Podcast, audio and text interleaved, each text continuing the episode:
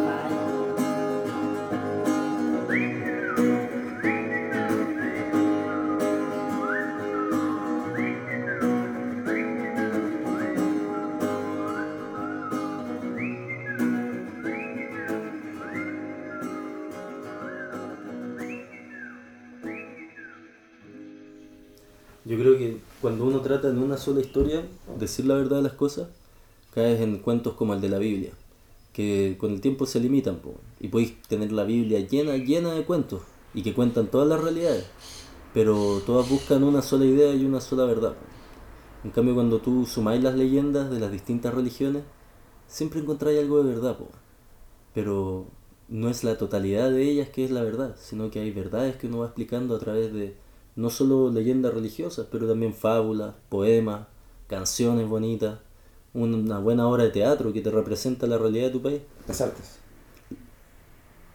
Sí, eso me deja pensando que es que la gente igual tiene que estar experimentando experiencias similares en distintas vidas. Como me pasa con, em, con esto de las redes sociales, por ejemplo 9gag o páginas de gente sube memes. Te voy a dar cuenta que personas alrededor del mundo sienten emociones igual que tú. Y simultáneamente. También, o sea, simultáneamente en, eh, a- en el pasado alguien la sentirá. Y es como ahí siento que por qué se repite la misma historia. Es como que suena que hay como 32 tipos de cuentos. Po. Como hay un li- limitado tipo de forma y hay la fábula que decir que se repite. No me queda otra que pensar que eh, las experiencias que vivimos son nada más que experiencias que se van como, no, no, no reciclando, sino que se van repitiendo como, no, no sé si veo mucho caos. Es importante hacer la diferencia en eso, yo diría. Porque cuando uno entiende esas... ¿Cuánto dijiste? ¿23? No, ¿32? no sé, pero tampoco sé. Pero son pocas. El tema es que cuando uno se da cuenta de la cantidad de tipos de historia que existen por la literatura y que si los estudiáis detenidamente, es real que son esa, esa cantidad limitada de historias que existen. Y también hay que entender que son maneras de contar las historias. Que hay formatos de relaciones que son limitados. Pero eso a uno no lo tiene que realmente limitar, pues, no te tiene que hacer sentir que las cosas se repiten. No, pues como pintar una manzana. Como el, Es, el que ob- no- es el nuestro, es nuestro rango de visión. Tú caché que nosotros podemos ver hasta una cierta cantidad de colores. Podemos sentir una cierta cantidad de olores y una cierta cantidad de temperaturas antes de quemarnos. Y, y es nuestro límite real. Pero no, no diría que es como algo que haga que se repita exactamente lo mismo, sino que vamos a ver ese patrón de manera repetida en nuestra historia, obvio. Y así lo vamos a identificar y eso es genial. Pero cada momento es muy auténtico. Hagamos cosas nuevas. No, sí, sí, yo creo que sí, se van inventando cosas nuevas, pero igual hay un, un creo que ya un reciclaje, en el sentido como... Porque ahora está la capacidad de grabar las cosas muy bien y reutilizarlas en un programa, por ejemplo. O de photoshopear una foto muy antigua. Ese es como el reciclaje del material visual o artístico que podemos utilizar. A mí me cuesta imaginar cómo hacer la música en el futuro, como... O sea, siento que se tiene que inventar una nueva cosa para, que, para ir ampliando el, el rango de cosas innovadoras. Como creo, y en cuanto a la ropa, tiene que ser la, el- la siguiente moda, creo que va a ser moda como ropa ecológica, ropa como algo que no existió antes, como 100% verde, que se hacer la moda, algo nuevo, como cuando salió el smartphone, cambió y revolucionó, cuando salió el computador, cambió y todo, ahí, y después cuando salieron los sintetizadores, ahí cambió la música, como que se tiene que agregar algo nuevo. Siento yo que ahora falta algo nuevo, yo no, porque no sé cómo hacer la música, ni me imagino cómo hacer la música en el futuro, como... Yo siento que las revoluciones son más visibles hacia el pasado que en el presente. Sí, completamente. Y que hemos vivido un montón de revoluciones y apenas nos damos cuenta, como Sí. la revolución del internet, las pantallas, los todo lo que he ido mencionando y que se debiera seguir desarrollando.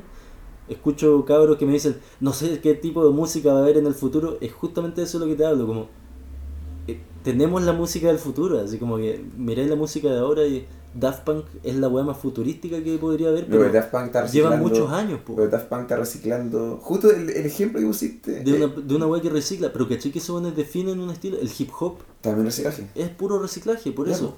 Ya, pues, esos son estilos que weón, se han basado en eso ¿Mm? Y la etapa más auténtica que vamos a, a, a aceptar ahora, ya la estamos viviendo. O sea, Pero en el cine que hacen secuelas, ya como... Y reboots de películas de, de, de los 90, como... va- La gente desesperada por contar nuevas historias. Exacto. O sea, ahí se va repitiendo eso. Y también siento que la ropa se va repitiendo y... Pero no estamos alejando el tema, o sea, estamos No, como... yo creo que se va a dejar de repetir en un momento. Es como el renacimiento Ah, fue una sí, época ojalá. en la que se repitieron hartas weas y esa etapa se, se acaba también. Pero eso es cuando volvamos a los campos. Exacto. Yo creo que esa es como una manera en la que se va a enfrentar toda la realidad moderna ahora. Como que las personas en vez de seguirse desarrollando buscando un crecimiento económico en las ciudades y habiendo sido consecuencia de, de los desplazamientos multitudinarios y gente del campo a la ciudad para encontrar trabajo, para enfrentar la crisis que tenemos ahora de ecología, la gente va a empezar a migrar de la ciudad al campo y ya no va a buscar un crecimiento económico tan brigio en el sentido de la ambición de puta, crecer junto a empresas, pero más bien buscar una calidad de vida en torno a desarrollar localidades, espacio para lo que... O sea, hay espacio para eso. La gente de las ciudades se quisiera buscar y fundar pueblos y ciudades que desarrollen eh, riquezas naturales locales, bueno, tienen espacio para hacer ese desarrollo. Yo así veo el futuro, al menos, como el quiebre de la repetición y el ciclo del hiperdesarrollo después de la revolución industrial y las revoluciones venideras. Estamos llegando a un punto en el que el ciclo de revoluciones y revoluciones ya no es sano, como que se necesita calmar un poco la cosa. Mm. Y una excelente excusa es no el desarrollo humano, pero la tierra y nuestra sobrevivencia, un tema básico. Si la gente quiere irse de la ciudad, es un proyecto de vida. La gente que quisiera retirarse o jubilarse, se proyecta a, a irse a la naturaleza, a poder plantar, a poder eh, pasear con su perro, ver la neblina de las mañanas. Pero estoy generalizando un poco. Como Quizá. todos van a tener ese fin. Y ahora hay gente que quiere seguir trabajando todos los días, ir a la oficina, le encanta y sigue dando plata y pa, pa, pa, como... No sé, yo creo que estoy generalizando... Sí, Sí, puede ser. Y, y yo también creo, creo que nos fuimos una bola como... No, es que yo, yo creo que, así como tú dices, claro, hay una mentalidad de la que yo estoy hablando que va a cambiar, idealmente, en relación a la producción, como tú decís, a la, a la ambición de plata, con una conciencia ecológica, entendiendo que tu costo de vida, cuando tú eres ambicioso y querés tener auto, te querés tener casas, piscinas, eh, un montón de recursos, Propiedades. eh, y empezáis a hacer que la ciudad crezca porque hiciste tu casa y claro, como tú me decías, un multimillonario que va y empieza a desarrollar como en Puer- Puertecillos, weón, todo un complejo turístico eh, de, de casas, weón, mansiones de playa con la mejor ola brigio. Ese weón dice, estoy haciendo desarrollo, estoy creando trabajo, estoy haciendo plata. Claro, como tú decís, hay gente que quiere seguir trabajando. Pero si le ponía una conciencia ecológica, Puertecillo se fue a la mierda porque todos esos caminos de acceso para los verdaderos surfistas que iban a sacarle la el sabor a la ola, o toda la gente que antes podía tener un acceso, ok, difícil, porque necesitaba una 4x4, caminar caleta, estaba escondido, era un, era un sector perdido de la naturaleza que estaba poco poco accesible, pero lo suficiente como para poder disfrutarlo y hacerlo leyenda. Y ahora es accesible, pero solo para los hueones con plata porque tiene un portón de condominio. po, weón. eso siempre ha sido así. Antes Valparaíso era distinto. Exacto. Pero, pero eh, no, pues. No puede seguir pasando porque Va esa playa pasando. ahora es una fuente de contaminación. Tiene desagüe hacia el mar. Crea basura que por más que se trate de meter en el basurero y se la lleven, la hueá va a volar de alguna manera y se va a meter en el, en el hocico de alguna Pero gaviota. esta casa donde estamos ahora mismo también antes era un campo. Por eso, si no, no se trata de que vamos a destruir todo. Se trata de que a futuro la ambición y el Pero cuando, ¿por qué tendría que o sea, estoy, estoy de acuerdo contigo que eso es lo que me gustaría. Pero no veo una razón de por qué pasaría. por una conciencia ecológica, por Pero- entender que el, el mundo, Pero se, que gente se nos va a, a acabar. Pero siempre puede, una persona basta, una persona, una persona que bote mucho petróleo o todos sus plásticos al mar, ya está haciendo un daño gigantesco. Concurso de chuchadas. ¿Qué te pasa, vieja Julián? besarte la chucha? Oye, maricón culiao, ¿por qué no la chucha? Hoy te la jeta terrible grande, madre. Chúpala tú de perra maraca, con chetumare. Ay, pues no me pico la mierda, toda la mierda con su madre. Tonto. Recuerdo que una vez estaba en Bolivia y eh, estábamos, no sé estábamos, ah, estábamos, ya ni me acuerdo, pero era un viaje muy largo que teníamos que hacer como a, Cochabamba, no sé, ya que lata no acordarme. La cosa es que me subí con esta pequeña liebre y creí haber escuchado, en la noticia, en la noticia escuché como alguien estaba gritando, estaba, me sentía muy mal, estaba muy enfermo. Y escuché como que podía venir un meteorito. Y imaginé cómo sería en verdad si hay noticia que hace eso. Como, oye, en dos años más va a chocar un meteorito. Mi pregunta es como, ¿qué tantas personas van a trabajar el día siguiente? Habrá un porcentaje, un 0,01% de personas que no vayan a trabajar que como, ya, me voy, chao. Como yo a veces creo que igual deseo eso. Deseo que venga un meteorito.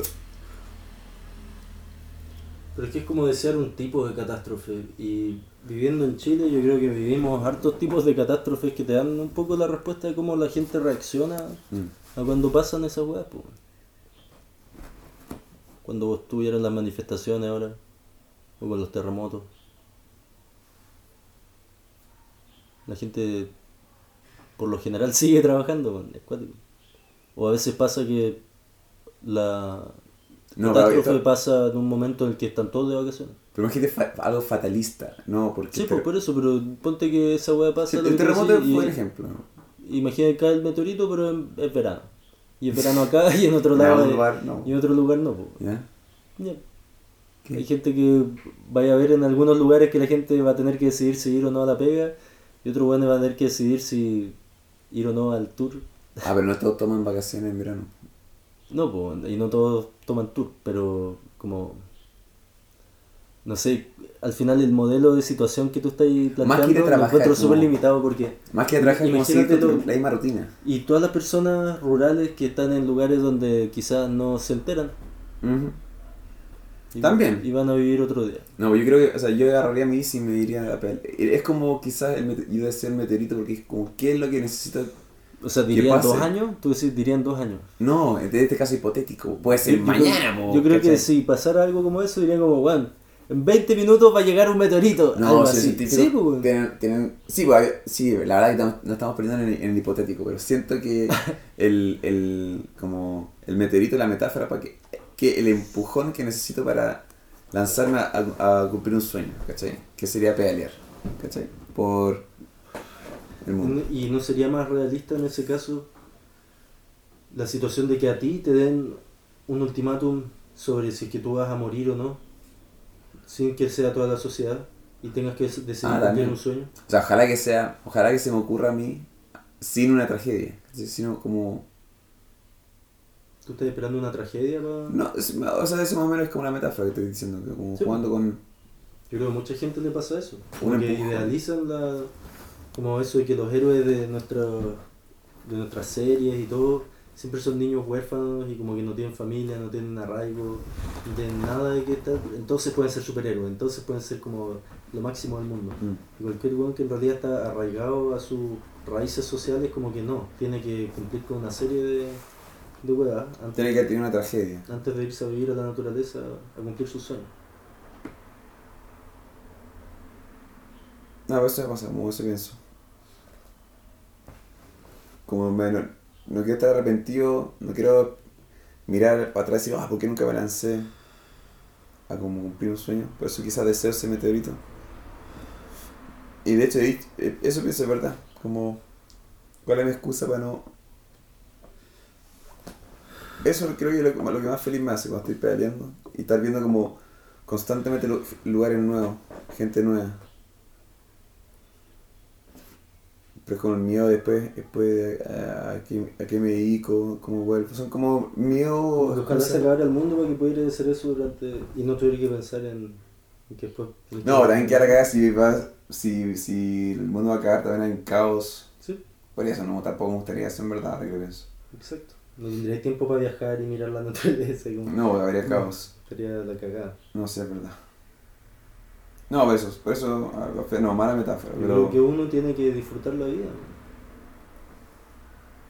Cumplamos nuestros sueños. Pero eso lo decimos, ¿cachai? Como... Pero como que tuviera cáncer, pues, ahora. Y te dijeran que tenéis dos años de vida. ¿Ya? Y podéis tratarte y quizás vivir cuatro años o vivir tus dos años al máximo, hasta que no podáis caminar. Entiendo. Bacán.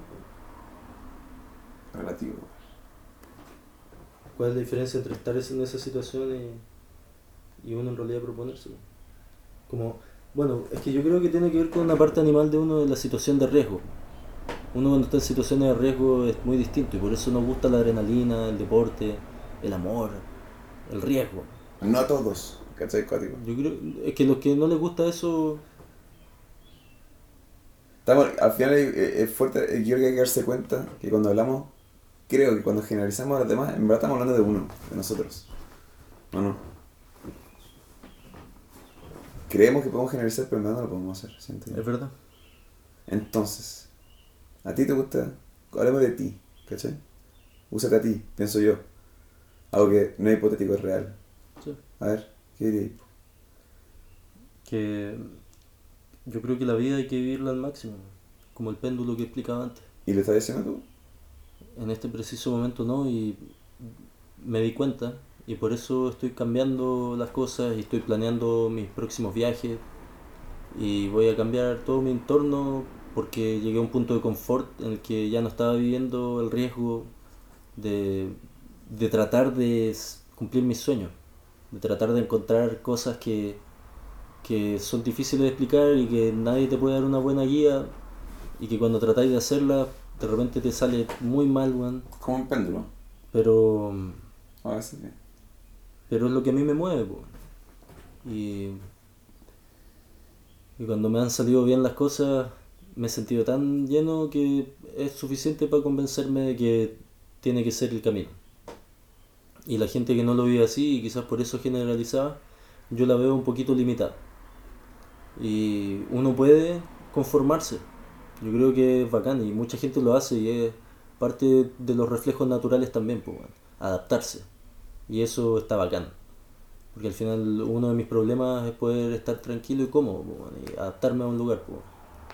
Porque uno se acostumbra también a buscar y buscar. Entonces, no, no es que sea una crítica a los demás.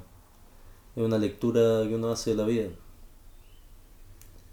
Yo creo que me encuentro en tu misma situación y creo que es peligroso porque nos podemos engañar. Nos podemos engañar a pensar que es un fraseo que puedes decir como constantemente. Constantemente. Pues- Eh, te puedes engañar muy fácilmente. Eso. Y eso, eso es lo peligroso. Por eso estoy igual que tú. He estado, siento que llevo hartos años con esta misma actitud, pero estoy haciendo todo el rato, siento. Pero aún no, no has dado el paso, el pequeño paso que necesito, siento yo, que falta. Y en eso estoy, siento igual que tú. ¿Y cuántas personas de repente se piden teniendo 50 años y siguen diciendo la misma frase? No es muy esperanzador, ¿qué querés que te diga? How crazy is that? What are you searching for?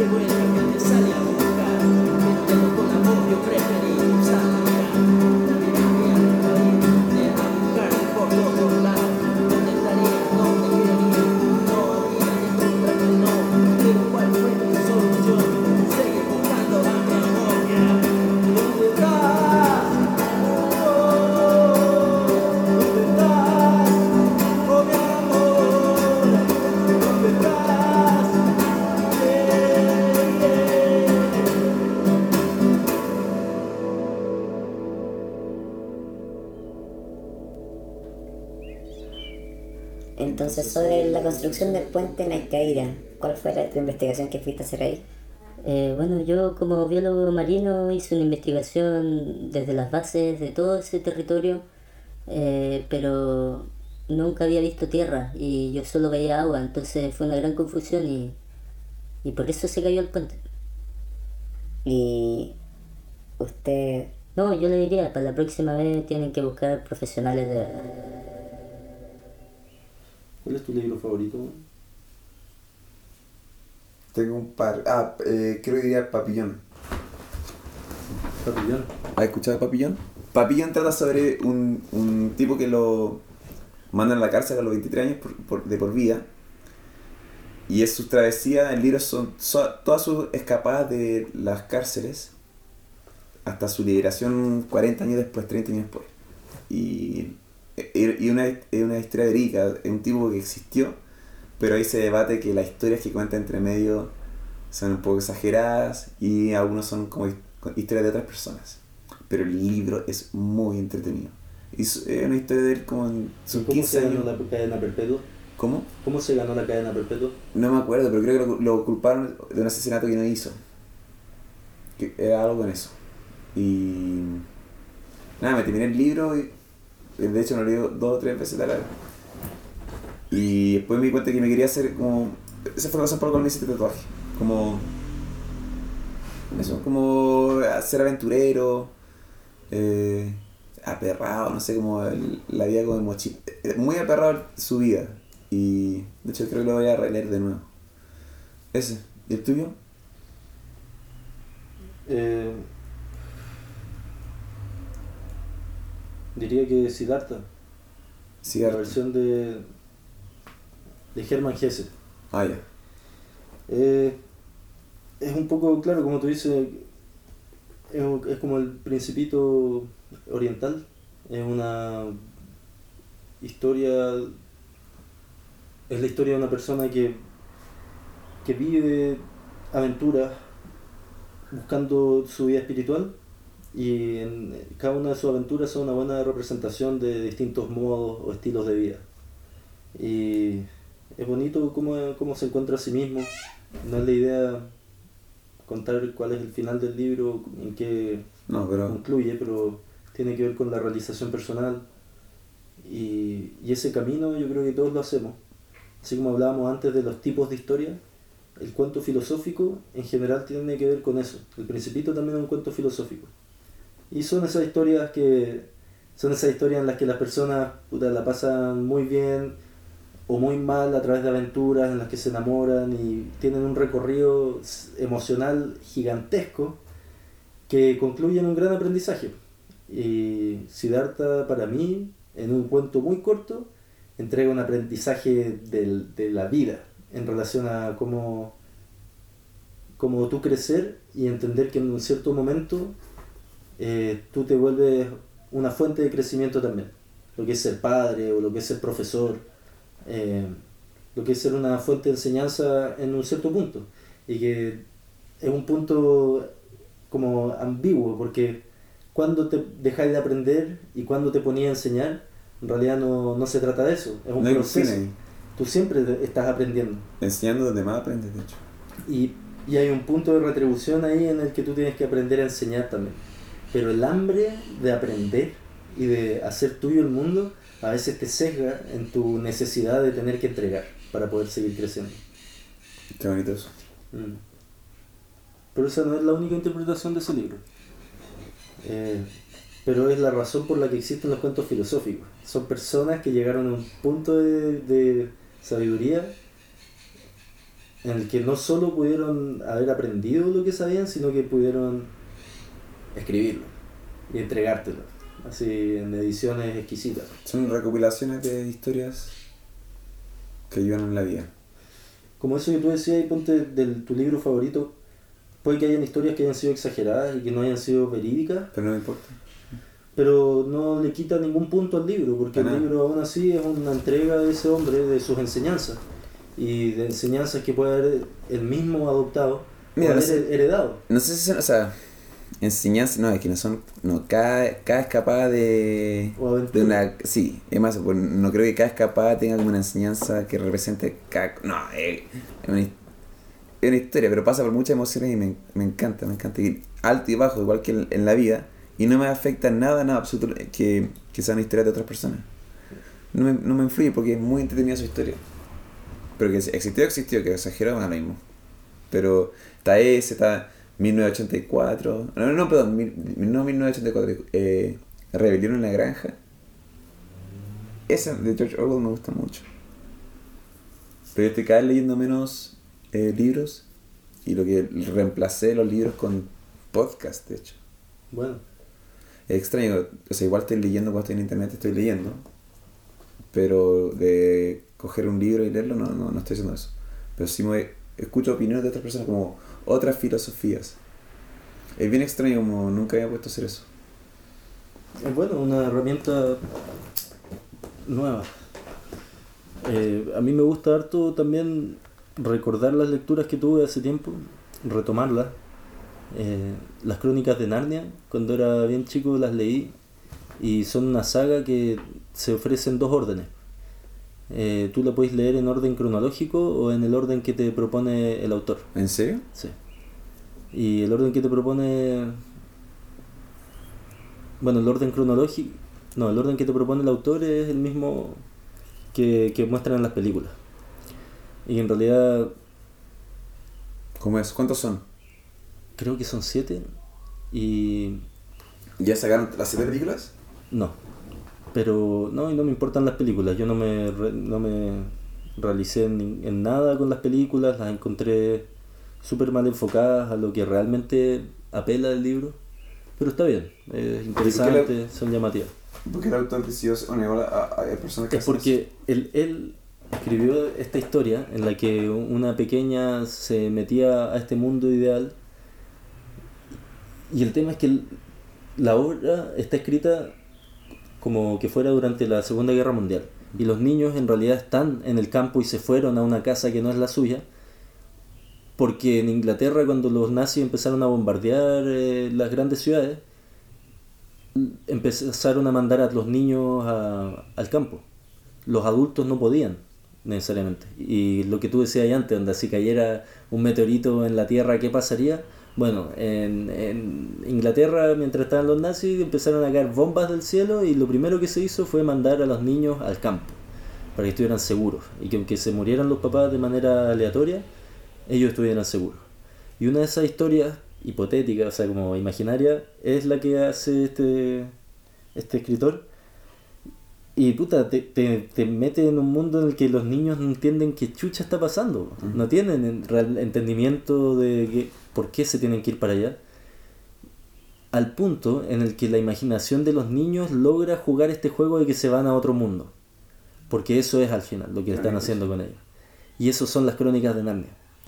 Y el autor parte con esa idea, pero después se pone más curioso con Narnia, que es este mundo, donde Aslan es un león que es como Dios, y las aventuras él las empieza a desarrollar después desde Narnia hacia la Tierra. Entonces ya no es los niños llegando a Narnia, y te das cuenta que los niños, por ser los únicos humanos en muchas generaciones que llegan a Narnia, se vuelven reyes y todo eso.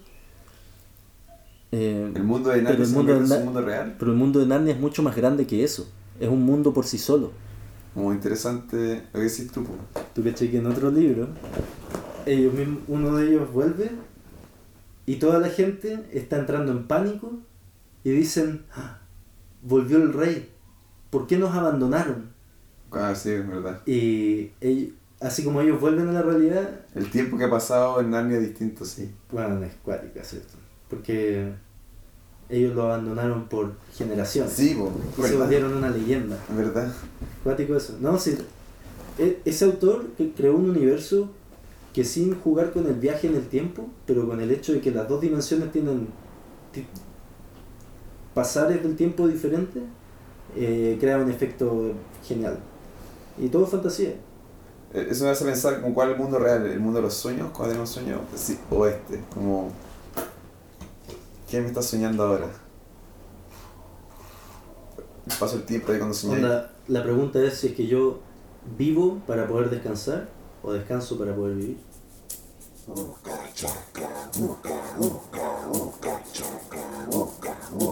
Si tú estás buscando caverna, solo debes buscar en tu propia identidad. Cavernas, cavernas fantásticas. Estás buscando tu nueva caverna con tu familia. No busques más. Está en tu mente. Competencia de risas.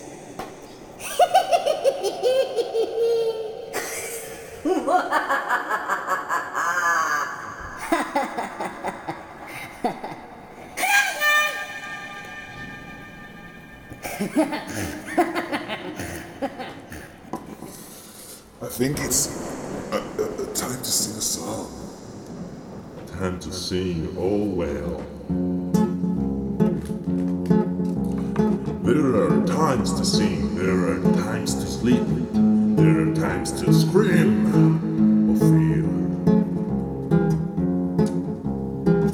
There are times to kiss, times to lead, times to wait.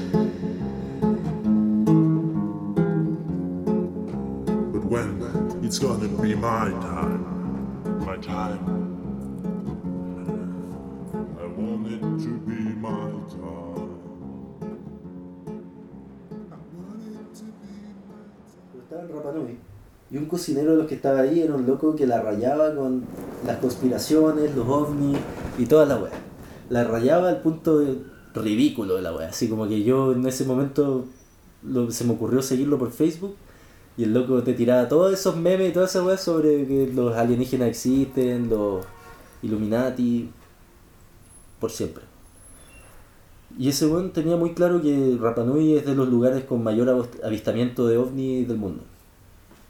Y varias veces nos había propuesto, porque después de trabajar con él, yo empecé a vivir con él, y nos había propuesto ir a ese punto de avistamiento, que es una...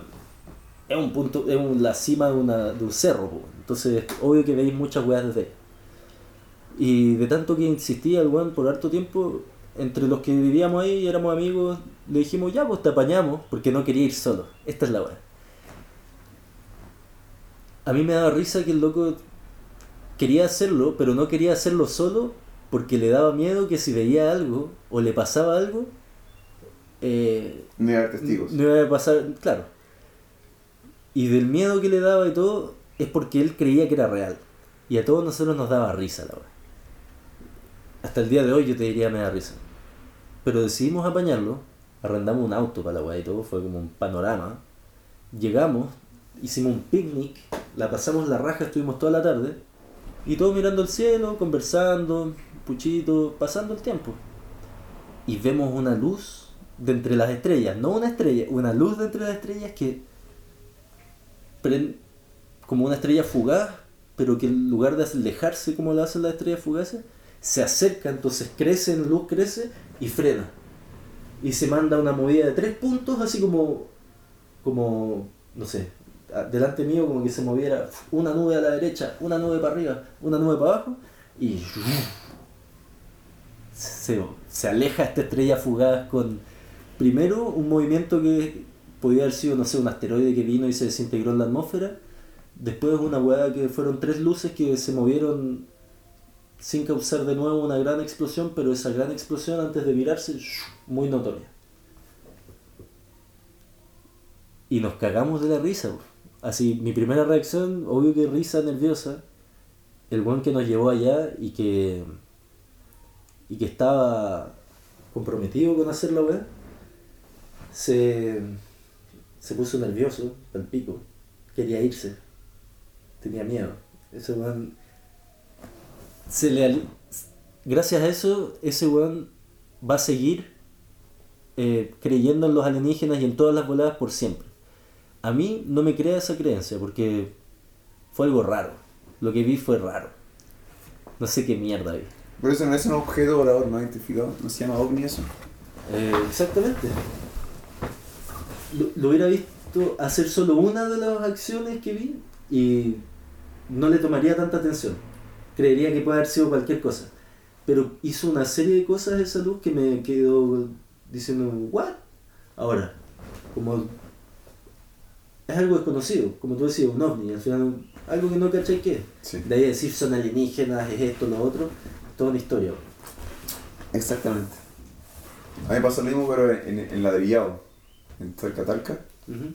Fuimos, yo estaba, pasé al segundo año, en el verano, cuando estudiaba cine. Eh, me salió un, grabé un documental allá, y como sonidista, y no me nos tocó ir. Y también subiendo el ladrillado, llegamos arriba, y la misma cosa, como unas luces, y que no son explicables los movimientos que hacía, y había como una tormenta eléctrica justo atrás de la cordillera, y se acercaba mucho ahí, y estábamos con. No, fue. O sea, ahí me quedó claro que sí, que eh, son ovnis. Y lo mismo que decís tú, no, no digo que son alienígenas. Como que entrar a inventarse toda una historia sobre eso, no creo. Pero de que hay weas raras, hay Sí, weas raras. son- exacto, ¿cómo no? Eso, eso, ¿cómo no? ¿Cómo no? O sea. Eso muy- pero me- nos pasa a los que vivimos acá en la ciudad, no, no tenemos eh, visión de las estrellas en su esplendor.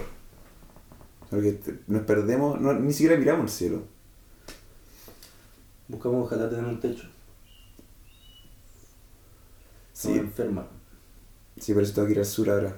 Y hacer eso me pasa, como las historias que tengo son cuando salgo de acá.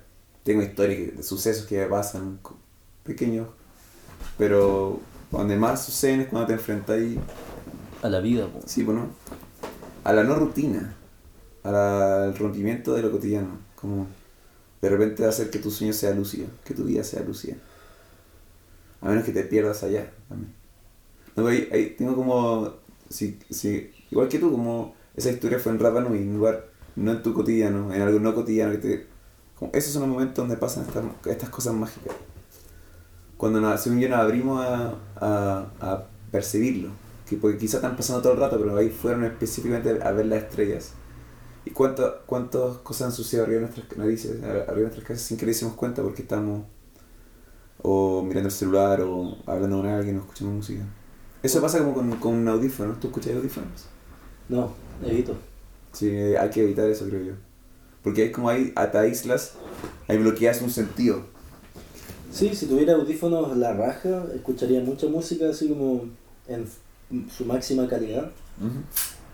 Pero si no, siento que es, es como un placebo. Como que no, no te logra, no disfrutáis la música en su plenitud si son malos audífonos. Ah, eso es verdad. Y no disfrutáis la realidad en plenitud si es que ahora si es que estáis en el metro, estáis en la micro. Qué rico de escuchar música e irse piola. po. Sí, eh, eh, es porque hace el viaje más agradable, pero Como en el también- auto también. yo he pensado cosas, me paso en micro, o si estoy con, con música, existe la posibilidad que alguien te esté llamando y tú no te des cuenta. O que esté pasando una situación porque estás aislando un, un sonido. Si te pones audífono y estás escuchando música fuerte, aísla el sonido. Y hay otros que, que bloquean todo el sonido exterior. Por eso, no, eso no lo veo como un problema. Lo que veo como un problema es que tú en tu conciencia dejes de estar realmente consciente de lo que pasa alrededor tuyo. Sí, pero si alguien está atrás tuyo y está diciendo flores, flores, no, te da- no, no, no creo que te des vuelta. ¿No? Pero te puede tocar el hombro. Sí, no, una- sí, pero digo como eso que me gusta más del parlante, que es que sigues, Ah, pero que sí, pues, sigue estando en contacto con... y armas un ambiente. Y creo que es peligroso estar creo que el oído no está hecho para recibir el sonido de tan cerca. No, pues. Ya, pues, entonces eso creo que es peligroso y no creo que sea, yo no creo que sea la mejor forma de escuchar música, yo creo que la mejor forma es como usando el oído entero, el cuerpo también, como... Fijo. ¿Cachai? Los, ¿Cómo se llaman estos rastas que bailan al frente de los parlantes? Dub Master. A ver, Dub Master, ¿Sí? De- ¿ya? ¿Qué son? Puta, a mí me he ido a varios eventos de esa weá y me han invitado. En Francia estaba como bien de moda. ¿Ya? Eh, ¿En qué consistía? no, no es Dub Masters, estoy hablando de cualquier weá. Eh, dub Style, no sé. La weá es que se basa en crear una muralla de 4 metros por 3 metros de puros parlantes Bajo que al tenga medio. un bajo potentísimo. Podéis juntar unas 100 personas adelante y vas a sentir el bajo en tu cuerpo, Sí. va a ser la experiencia así de escucharlo. pero Y lo tocan en vinilo, ¿no? Creo que, sí, Sí. toda la razón. ¿Cachai? Sí, ahí participa uno.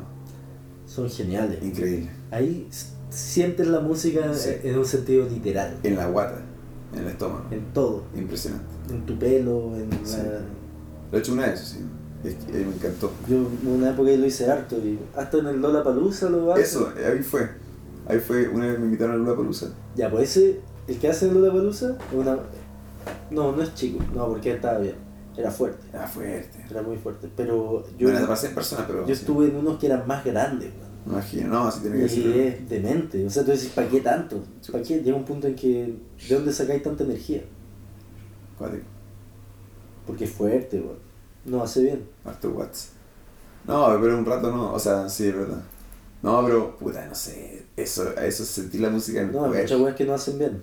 Tiene una pequeña vibración, pero hay, quiero que son vibraciones en, de nota específica, puede ser bien, hasta bien. Sí, Yo creo que sí, un, un- se llama estáis bailando al ritmo. sí. No, y suele ser buena música y la energía que hay ahí es rica. O sea, yo lo experimenté una vez y me encantó, y me encantó. Lo pasé mejor que, que viendo algunos conciertos, como... Me encantaba, voy a estar todo el rato ahí. Eso sí, antes yo como, creo que llevo tiempo, más de un año sin ir a, fiesta electrónica. Y me, me- ahora contigo me doy cuenta que, que el rayo con los mantras, o repeticiones quizás.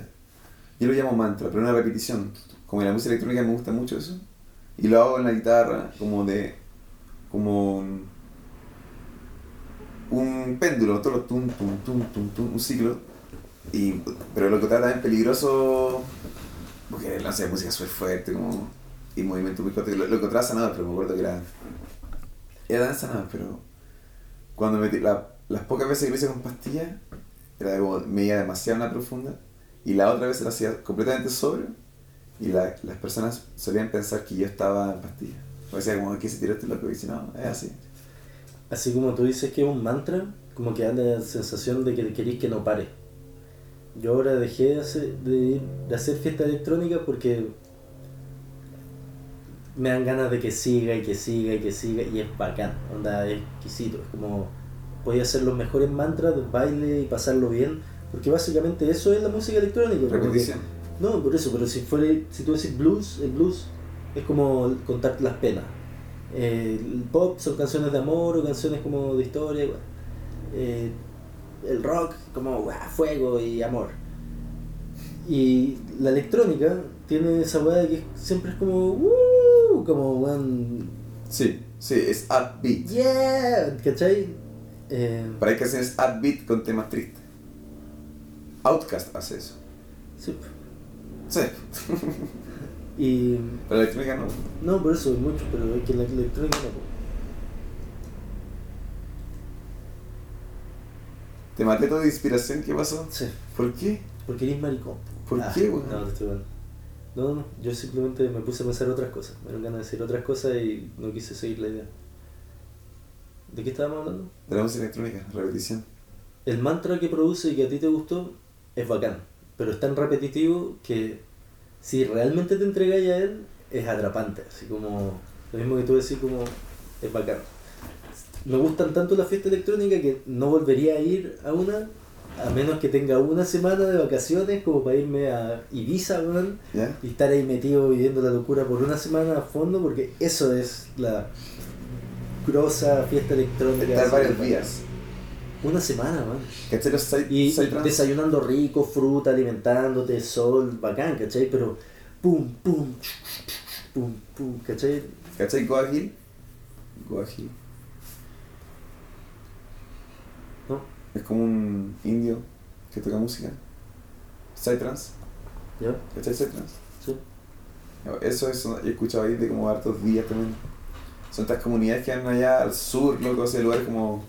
Ningún festival real de electrónica dura solo una noche. ¿Y tú, ahí tú has ido de eso de hartos días? ¿Tú has alojado un festival? Eh, no, Se no eres un verdadero electrónico. no, po. No eres electrónico. pero he hecho fiesta, he hecho vida de fiesta electrónica durante tres días, dos días, ¿En tu casa? cuatro días. No, eh, en Viña, yendo de un carrete a otro durante varios días, quedando Ay. en casa de cabros con gente. Eh, sí, no es lo mismo. No, pues, yo encuentro que es más bacán eso, es más real. ¿Cómo? ¿Lo del festival o la, o la no, la cacería de la fiesta electrónica, cuando Ah. está ahí en la que, ya, ¿dónde vamos y todo? Ya, imagínate, ya vas con tu carpa a un lugar, hay fruta, lo mismo que escribiste tú. po. Ah, sí, pues. no, dices que mejor. Eso es ideal. Sí, pues. ¿Cómo la weá, Flores? No sé, tenía que. Yo defiendo mis puntos, soy un hipócrita, defiendo mis puntos en distintos momentos. Me Antes encanta. cuando estaba contándolo lo defendía y ahora. Me encanta, eso, me encanta, por eso. Está feliz que. Feliz que, que, que defendáis un punto así. Realmente, bueno. Ya va lo mismo. Sí, me- pero igual me acuerdo que o sea, a mí siempre me ha gustado bailar la música electrónica. Y siempre, me ha encantado, me ha encantado.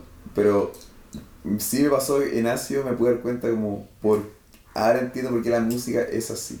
Como me parecía lógico. Entendía la razón. Era como algo dentro de mí me gustaba la repetición. Y creo que tenía, esta es una teoría que tengo yo sobre por qué eh, nos gusta la música.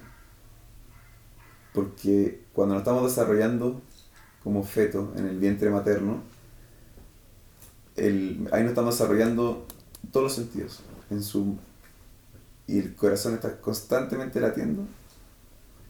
Y eso está en ese sonido, esa repetición, está, es, fue constante en nuestros nueve meses de, de crecimiento donde cada día es lo más importante. Si algo falla ahí, te falla para cuando naces. Y creo que eso es porque estamos buscando la música. Es algo que está dentro de nosotros, ese ritmo. Creo que si hay alienígenas mirando, una de las cosas que le tienen que gustar es que, que hayamos creado la música. Eso mismo. Eso ya es música.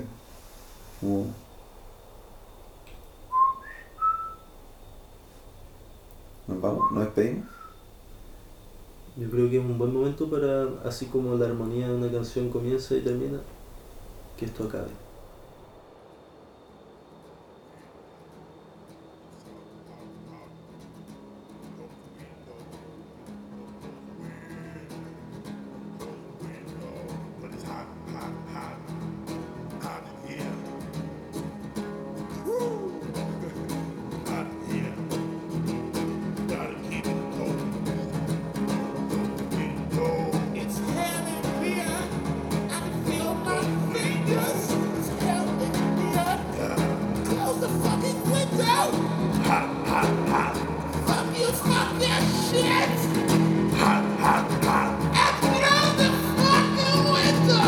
out the.